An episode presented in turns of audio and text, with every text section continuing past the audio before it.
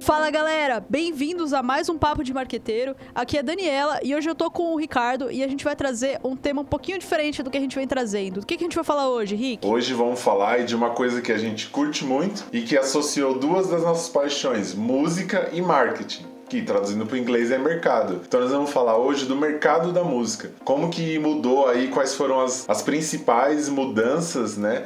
Que agora você não tem mais o produto físico da música, tudo está digital. E a gente tem muito falado em outros episódios anteriores aí como esse mundo digital afetou todo o sistema de comunicação e não foi diferente para música, né, Dani? O mercado mudou muito. Mudou demais, cara. Não somente a questão da forma como a gente consome música, né? Também a forma como a gente produz música. Antes você produzia música gravando em fita. Hoje em dia a gente faz tudo com um computador e qualquer pessoa dentro de casa consegue ter uma qualidade de gravação muito alta e a, a, forma como a gente consome também mudou muito. Era muito comum a gente ter álbuns ali, conceituais, que as faixas iam se entrelaçando uma na outra e tudo mais. E hoje a gente vê que é muito mais comum o artista lançar vários singles ao longo do tempo e muitas vezes o álbum, ele é meio que uma coleção de singles, né? Aquela questão do álbum conceitual que contava uma história da primeira faixa até a última faixa, sei lá, como Dark Side of the Moon, do Pink Floyd, acaba não sendo mais tão comum. Você ainda ouve álbum, Rick? Boa, você falando isso daí, eu fiquei lembrando, não tem mais esse pensamento de álbum. Eu hoje tô escutando muito é o Imagine Dragons e realmente você não pensa em álbum, você pensa em alguns singles que foram criando marcas em alguns momentos da sua vida, que cria relação com você, com aquela sua história e na verdade são singles. Eu acho que o single, né, uma faixa individual, sempre teve esse poder mesmo ele dentro do álbum, mas vindo os streamings, como é diferente o próprio YouTube, né? As pessoas lançam dentro do YouTube um single, não vai montar um álbum e lançar 12 de uma vez, né? Eles vão lançando no período de um ano. Eu fiquei pensando nisso em outros artistas também, nacionais, que vão usando essa estratégia de lançando. Eu não escuto mais álbum, como você me perguntou, é realmente por single mesmo. Sim, até porque a forma como a gente produz e a gente vende de álbum, ela foi mudando ao longo dos tempos, né? Então antes ele era álbum porque você comprava um CD, né? Você tinha um valor muito grande para produzir aquilo. Não valia a pena você produzir um CD, um vinil com uma música só. Você tinha os compactos na época do vinil, mas conforme isso foi mudando, a gente até falou recentemente do, do case da Apple. Quando você tem o iTunes, você começa a ter essa questão do streaming, você tem a compra de uma faixa só, né? Então isso favorece essa, essa ascensão do single. E até mesmo essa questão da, da forma como a gente consome consome música, a gente é muito imediatista, né? A gente, essa nova geração, aí nem sou tão nova geração assim, né? Mas a nossa geração e as gerações seguintes, elas são muito imediatistas. Então, elas consomem um conteúdo, elas ouvem muito, muito aquilo. Passa um mês, dois meses, elas querem algo novo. Elas não querem ficar continuando ouvindo aquilo. Então, acho que isso acaba mudando a forma como a gente produz e como a gente lança os materiais. É interessante. A gente tava falando sobre esses dias aí sobre o livro do storytelling e o autor lá trazia como a tecnologia trouxe a superficialidade, não só no sentido ruim da palavra, no, no, dizer que somos superficiais, mas o quanto uma informação hoje ela fica muitas vezes só na superficialidade, né? ela não vai ganhar algo profundo como você mesmo disse, alguns singles aí de algumas bandas de rock ou de outras bandas que elas ficam meio que eternizadas né, na história das pessoas. É, é, cria uma profundidade emocional muito maior do que os singles de hoje, que é como você falou, é eu escutei, passou um tempo, quero algo novo, que aquilo ali, mesmo que às vezes o próximo single não tenha tantas novidades musicais ou novidades de letras, né? Mas que ele traga algo novo, a pessoa já quer uma, uma coisa nova. Ela tá muito nessa pegada do, do novo. E só fazendo aí, enquanto você estava falando dos álbuns, é, como era físico, né? Disco, CD, fita, os artistas ganhavam umas premiações, né? De disco de ouro. Você sabe como funciona agora esses tipos de premiações? Como que. Porque você falando dos discos físicos, eu fiquei pensando, existia essas premiações que a pessoa ia num programa de auditório e, e ganhava e mostrava aquele disco de ouro, disco. Era toda feita uma, uma apresentação, né, para esse prêmio. Cara, engraçado você falando disso, porque realmente, né, hoje em dia a, o consumo de CD físico praticamente não existe, né? Eu sou uma rara exceção que eu gosto, eu ainda tenho CDs, eu principalmente eu, eu gosto de ter eles autografados, eu tenho uma coleção aqui. Tenho esse apelo por pegar o CD, por ver o kart, ver quem produziu, ver a letra. Acho muito interessante, mas voltando à sua pergunta, sim, existe uma fórmula, né, que o pessoal faz para poder conseguir premiar esses artistas, né? Porque a partir do momento que você não tem mais a venda do disco, como que você vai falar, ah, o cara vendeu X mil cópias. Não dá mais, né? Porque você não vende mais o disco físico. Então eles fizeram um cálculo e eles converteram isso para streaming. Eu vou trazer aqui um dado que eu peguei no Popline, que ele não é tão detalhado, porque quando você tá em gravadora, você tem algumas diferenças, que o play de YouTube vale uma coisa, o download do iTunes vale outra, os plays nas plataformas de streaming vale outra, e aí você faz o cálculo exato. Mas vou trazer aqui um cálculo mais ou menos que ele traz, é o seguinte, pro disco de ouro você precisa de 20 milhões de streamings. Pro disco de platina são 40 milhões, platina duplo já são 80 milhões, platina triplo 120 milhões, diamante 150 milhões, diamante duplo 300 milhões e por fim diamante triplo 450 milhões. Nossa, são números muito altos. Talvez porque a gente mudou a forma com que mede, né? E na verdade, antigamente a gente não conseguiria medir porque você media a compra do disco. Então a banda vendia X discos, né? E hoje você realmente já mede o quanto a pessoa escutou. São os plays, né? Como a forma de consumir também mudou, né?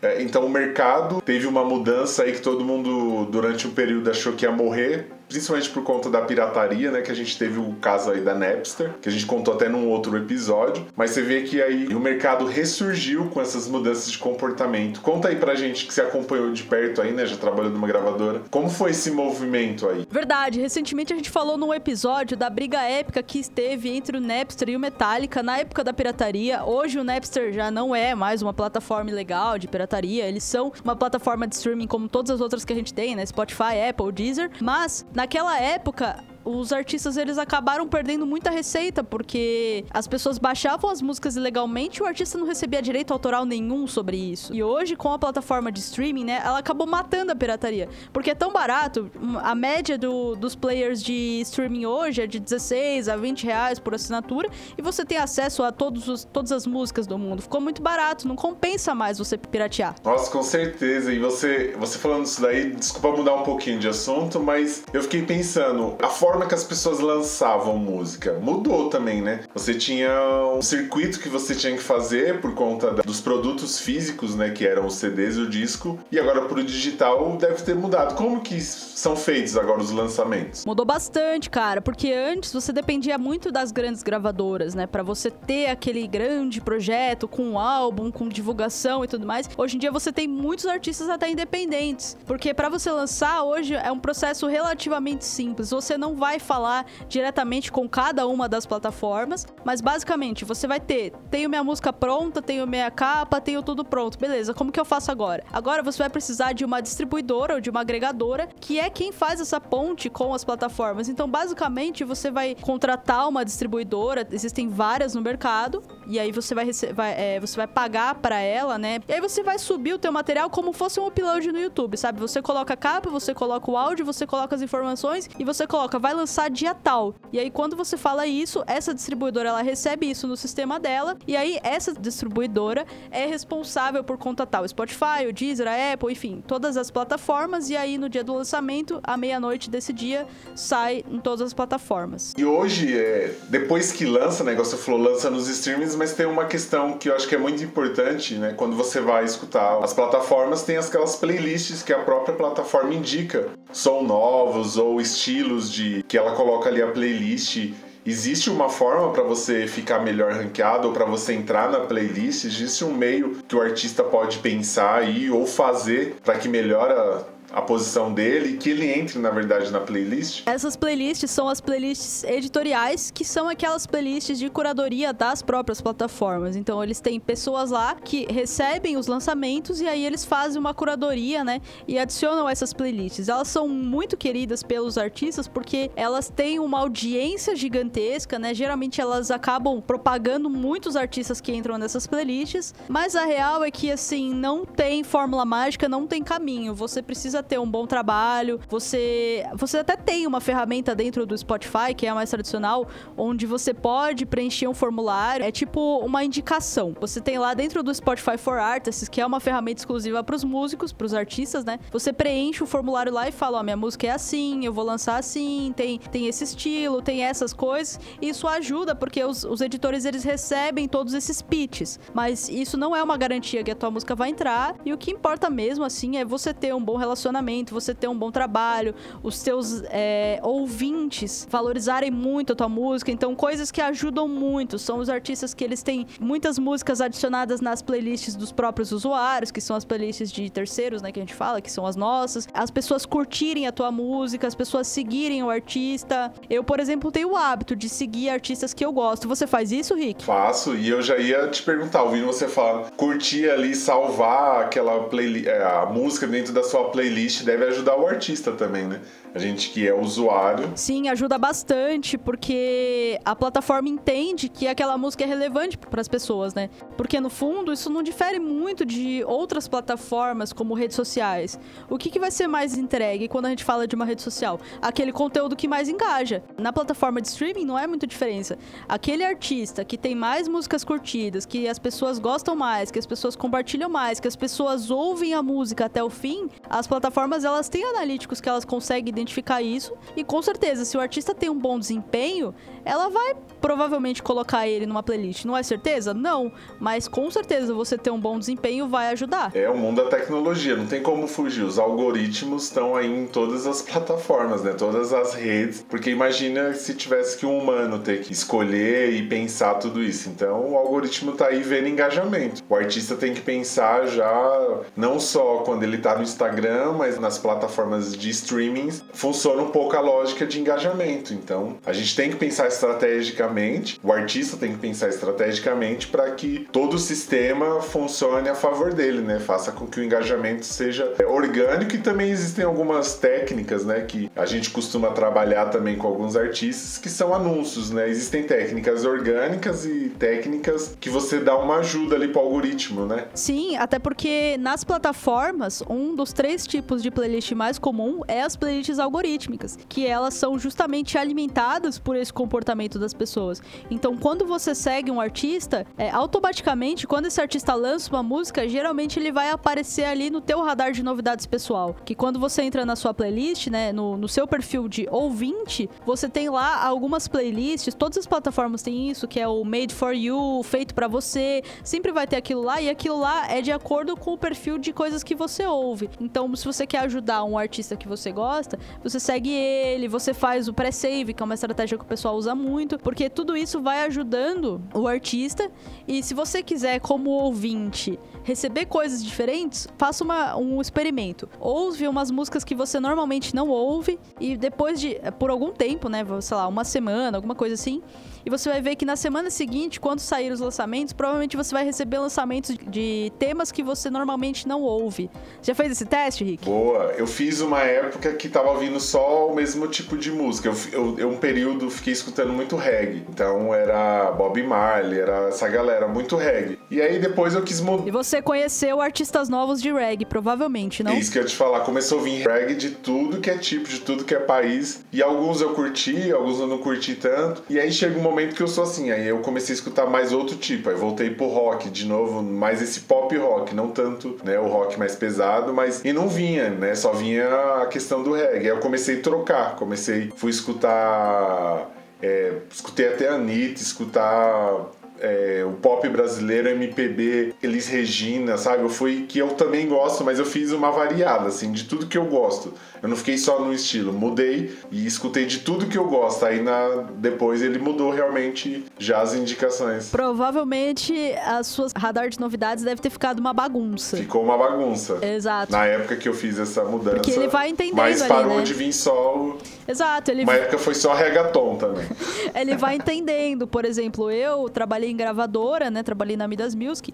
E na época eu ouvia todos os artistas que a gente lançava, mais as coisas que eu ouço normalmente. Então, a minha radar de novidades tinha de tudo. Hoje em dia, como eu já não tô mais na gravadora, eu ouço outras coisas, já vem umas coisas diferentes. Por exemplo, eu tô estudando alemão. E aí eu comecei a ouvir umas músicas em alemão. E agora aparecem umas bandas alemãs nada a ver na minha radar de novidades. Então, são coisas ali do algoritmo, já não é mais pro artista, né? Muito mais pro ouvinte do que pro artista. Mas é interessante comentar como funciona plataformas, né? Então, se você pensar, o artista ele precisa de trabalhar é, esse marketing, essa comunicação dele fora também dos streamings, porque talvez o cara curte a música dele, mas para ele virar fã, salvar, colocar na playlist, ele precisa talvez de alguma coisa que faça ele movimentar para esse sentido, né? Ele precisa talvez, como eu falei, se tornar fã, que é o fã, ele vai fazer com que o artista seja é, mais curtido, ele cria já outras pessoas que são fãs também daquele artista, não sei. Eu falo assim,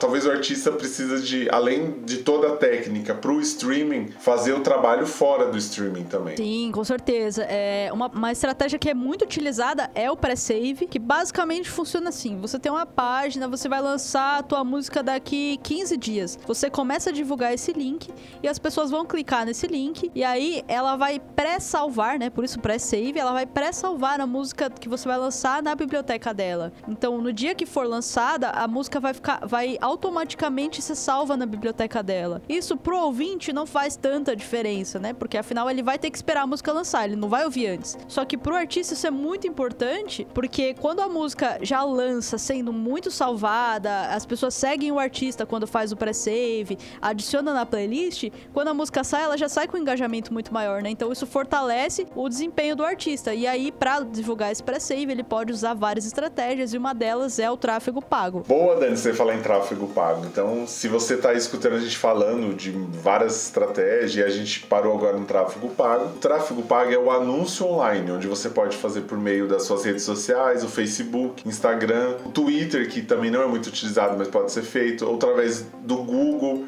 do YouTube, faça com que os, o conteúdo que você quer divulgar seja entregue, porque existe o algoritmo aí das redes sociais, existem a forma que você trabalha orgânico e o orgânico, se você pensar em Facebook, Instagram, YouTube, ele tem que ser um conteúdo de valor, você tem que gerar não só a sua música, você toca, né, para um artista de música ou para um artista, sei lá, de circo, a gente tá falando mais agora voltado ao mercado musical, mas não só o seu material em si que você apresenta, mas tem que ter um conteúdo que tá ao redor daquilo que você. Então, por exemplo, você lança uma música, é o seu single. Você precisa de criar conteúdos que permeiam esse seu single. Pode ser um conteúdo seu como artista, como a banda, como um coletivo. E também tem esse conteúdo que ele pode ser divulgado, que é, é, é o sentido da publicidade que era antigamente, que tinha um folheto ou tinha você ir na TV. O anúncio ele vai entregar esse material para as pessoas que utilizam essas redes, YouTube, Facebook, Instagram. Você vai aparecer para elas ali, né, Dani? Como a gente pode ir trabalhando mais isso? Isso, eu vejo que é muito comum artistas impulsionando depois de ser lançado, né? Utilizando esses anúncios depois de lançar os seus materiais, mas você também pode usar o tráfego antes, por que não? Você pode divulgar o seu link de pré-save com,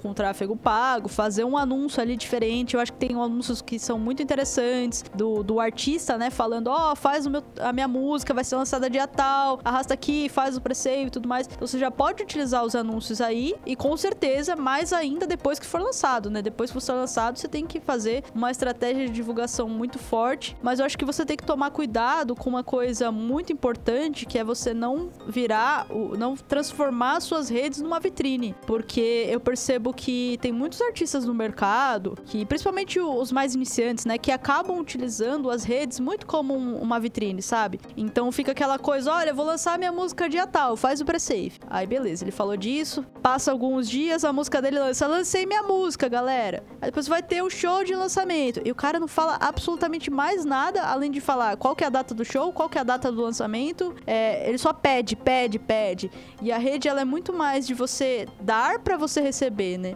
Então você tem que tomar muito cuidado com isso. Isso tem a ver com o episódio que a gente lançou anterior aí. Qual é a história que você conta? A música ela pode estar contando uma história, né? Então o single tá ali, ele tem uma história, ele tem toda uma identidade visual, tem tudo a, a, aquilo que a gente já pensa musicalmente. Mas você, quanto artista, qual é a história que você conta, para que aquela história da música também reverbere na sua história, na história do artista, o que você tem para contar nas redes, né? É muito importante o storytelling, o que você conta. Sim, você falando de storytelling, como a gente estava falando no episódio anterior, ele comenta muito da importância de você gerar uma conexão, né? E os artistas, eles precisam fazer isso nas redes deles. Em vez de você usar aquilo como uma vitrine, você precisa gerar conexão, você precisa contar a tua história, quem é você, da onde você veio, o que, que você faz. As pessoas elas gostam muito de ver os bastidores. Então, mostra lá um pouquinho do teu show, mostra um pouquinho do ensaio, faz uma versão ali só você, voz e violão. Enfim, tem várias formas de você trabalhar isso, né? Você precisa ter autenticidade, você precisa ser verdadeiro. É, eu acho que isso é muito importante, você não acha, Rick? Oh, com certeza. Eu tava vendo e pensando aqui num, num artista que eu tenho visto que gera muita conexão com o estilo de música. É uma outra coisa que o artista tem que pensar, né? Às vezes ele olha ali um outro artista que fez sucesso, sei lá, o Manita, ah, mas não é meu estilo. Tudo bem, só pega ali a questão da técnica, da estratégia que usa. Não precisa de fazer igual, né? Qual, por exemplo, um cantor que eu tenho visto que tem trabalhado muito bem as redes sociais é o Zé Felipe, o filho do Leonardo, que é cantor de sertanejo. E ele tem feito nas redes sociais um, um, um clima, um estilo bem despojado, zoeiro, que faz muita piada que convive ali com, com a namorada. Então ele, ele, faz essa conexão muito bem com o público que ele canta, que é o estilo de sertanejo mais universitário. Então, às vezes a pessoa fala, ah, eu não sou muito espontâneo, eu não consigo fazer piada. Você não precisa de ser outra pessoa, é contar a sua história, mas fazer com que gere conexão, porque com certeza tem outras pessoas que pensam ou são parecidas no, no estilo que você vive ou que você gosta. E mesmo como a Dani disse, como bastidores também, né? As pessoas têm muita curiosidade de saber o bastidores, o que rola por detrás ali do palco ou da câmera. Exato, acho que é muito importante que os artistas eles sejam autênticos, né? Você precisa gerar conexão. Como você vai gerar conexão com as pessoas sendo verdadeiro, sendo autêntico? A autenticidade vende muito. Um exemplo que eu posso trazer é que eu tive o prazer de trabalhar é com o Victor Clay, porque o Victor Clay, você vê ele nas redes sociais, você vê aquele cara, fala, pô, esse cara deve ser muito bacana, ele parece ser mó de vibes. E quando você conhece ele pessoalmente, é exatamente assim que ele é. O Vitor que tem na, que aparece nas redes sociais é o Vitor Pessoa. Então é muito importante que você seja você nas redes sociais. É, você não se perca ali, né, querendo, como o Rick falou, imitar alguém, imitar algo que tá acontecendo. Não, cara, seja você. Talvez você possa ser mais tímido, você pode ser mais descolado, mais extrovertido. Seja você, e aí você vai mesclando esses conteúdos que mostram um pouco dos seus bastidores, um pouco da sua vida, com o que a gente tinha falado, dos seus shows, dos seus lançamentos. Assim você não usa o seu seu, o seu Instagram só como uma vitrine, né? As suas redes sociais só como uma vitrine, só divulgando o lançamento, não sei o quê. E você começa a gerar conexão com as pessoas. Você tem mais conteúdo e você consegue ter um, uma relação muito mais próxima com os teus fãs que vão adorar conhecer um pouco mais sobre a sua vida, sobre os seus bastidores, sobre os ensaios, história das músicas. Não é mesmo, Rick? Sim, uma boa estratégia, já pensando nas redes sociais e continuando nesse né, tema que você colocou, é, você pode analisar o seu perfil. Então, é lógico que se você já está criando conteúdo, né? Mas de qualquer forma, analise o seu perfil. Olha lá nas postagens que você fez, tanto vídeo quanto foto, aquela que teve mais engajamento, fez mais salva, que, te, que teve mais compartilhamento ou mais comentário. Curtida a gente não usa tanto hoje, mas como medida de. Porque muita gente pode curtir e passar, mas normalmente se comenta, se ela compartilha o seu conteúdo para outras pessoas, se ela salva esse conteúdo para ver depois, ou até se a partir daquele conteúdo novas pessoas começaram a te seguir. Então faz uma análise aí. E aí uma boa pedida é você anunciar esses posts, fazer um impulsionamento ou anunciar para que pessoas que ainda não viram possam ver e mesmo a sua base né, de seguidores que ainda não viram seu conteúdo possa ver. A gente usou, a gente trabalhei com o Luthier, a gente usou essa técnica e deu essa dica para ele para fazer, a gente analisou o perfil dele e começou a ver os posts que deram mais resultado. E aí começou a fazer anúncio desses posts e a base dele tem crescido semana a semana e até alguns vídeos que não foram anunciados começou a ter um engajamento melhor e ser mais visto por conta do algoritmo ter identificado aí. Provavelmente o algoritmo identificou. Então, uma boa dica para você é também sempre estar tá analisando o seu conteúdo, o que você tem criado e ali ver também as análises de número, ver compartilhamento, salvamentos, é, se teve seguidas que veio desse post, isso é uma boa dica. Exatamente, você pode utilizar os insights que você tem nos analíticos, seja do Facebook, do Instagram, entender qual formato de conteúdo a tua audiência gosta mais. Às vezes a tua audiência gosta mais de consumir os seus stories, o seu bastidor do dia a dia. Às vezes ela gosta quando você faz uma versão diferente e posta no Reels. Às vezes ela gosta de fotos. Então você consegue utilizar tudo isso para entender qual que é o formato de conteúdo conteúdo que faz mais sentido para tua audiência e começar a gerar mais valor para ela. Então, depois que você entende qual que é o melhor conteúdo, qual que é o tipo de formato que está mais funcionando, como o Rick comentou, você pode pegar e anunciar esse, esse conteúdo que está gerando muito engajamento para mais pessoas, porque assim você consegue alcançar mais pessoas. Mas vale lembrar que essa é uma estratégia adicional, né? A gente está trazendo aqui outras ideias. Isso não quer dizer que você não deva fazer o o arroz com feijão, se eu posso colocar assim, né? Então, primeiro, antes de você começar a impulsionar esse tipo de conteúdo, impulsiona ali, né, o teaser do teu clipe, direciona ali pro Spotify, pro YouTube e tudo mais. Começa por aí e aí você vai melhorando, você vai ampliando a tua estratégia, vai produzindo conteúdo em paralelo a isso, vai entendendo o que funciona melhor e aí você pode impulsionar esses conteúdos também. E você pode fazer anúncio por você mesmo. O próprio aplicativo do Instagram, do Facebook, te dá essa possibilidade de você impulsionar aquele formato, como a Dani disse, aquele post, que você viu que funciona melhor, fora o feijão com arroz, como a Dani disse, né? Você pode fazer pelo próprio aplicativo, que existe a ferramenta, o botão impulsionar, ou você pode fazer pelo gerenciador de anúncios, que é do Facebook, que também você já vai fazer pro Instagram e pro Facebook. E se você fala, pô, é muito difícil, não sei, como que eu vou, como que cria conta, o próprio Facebook facilita a sua vida, a nossa vida. Existe lá a escola do Facebook Blueprint que vai te ensinar a fazer todos os anúncios, a fazer tudo que você precisa de fazer. O, o Facebook te ajuda. Mas se você ainda acha que dependendo da situação ficou complicado e pode te atrapalhar a desenvolver ou a sua performance como artista, você às vezes prefere ter mais tempo ali desenvolvendo uma nova técnica que você canta, uma nova técnica para tocar, ao invés de você estar tá ali aprendendo e se desenvolvendo como é, usar a ferramenta do Facebook, existe a possibilidade de você contratar pessoas que são especialistas em fazer anúncio, que utilizam inclusive o Google também, que é o que vai fazer a plataforma para você fazer do YouTube, né, dos lançamentos de música. E aí você vai usar o Facebook para fazer isso e o Google para fazer do YouTube. E o Google também tem a sua escola onde ele vai ensinar, que é o Skill Shop, você pode aprender a fazer anúncio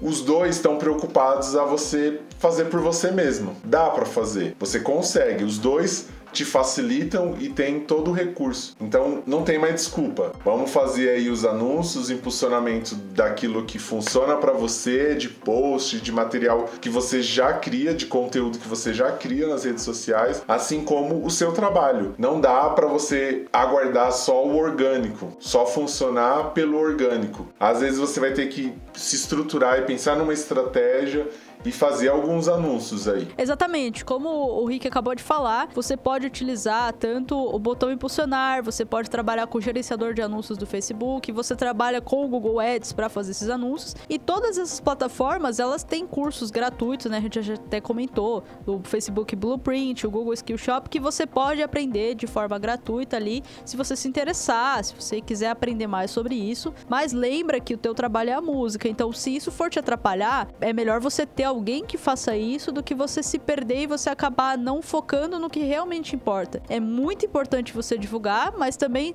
se você não trabalhar a tua música, se você não tiver uma, uma música muito boa, se você não, não tiver um trabalho consistente, você, você não vai ter nem o que divulgar. Então, toma muito cuidado com isso, mas trabalhe muito no marketing, porque hoje, mais do que nunca, o mundo é digital e é muito importante que você esteja presente em todas as mídias e que você use elas a seu favor, né? Porque afinal, é, elas vão te dar um alcance alcance gigantesco a um preço relativamente acessível, coisa que lá atrás você teria que investir muita grana para fazer isso. Hoje em dia você consegue fazer de forma mais simples. Boa, então acho que é isso no episódio. A gente levantou aí algumas estratégias, algumas dicas que você, como artista da, da música, do mercado da música, pode utilizar. Se você está assistindo no YouTube, não esqueça de se inscrever no nosso canal, ativar o sininho e se você gostou do conteúdo, aquele like maroto. E você encontra a gente nas redes sociais. O meu Instagram é arroba Ricardo Piton do MKT, ou seja, Ricardo Piton do Marketing.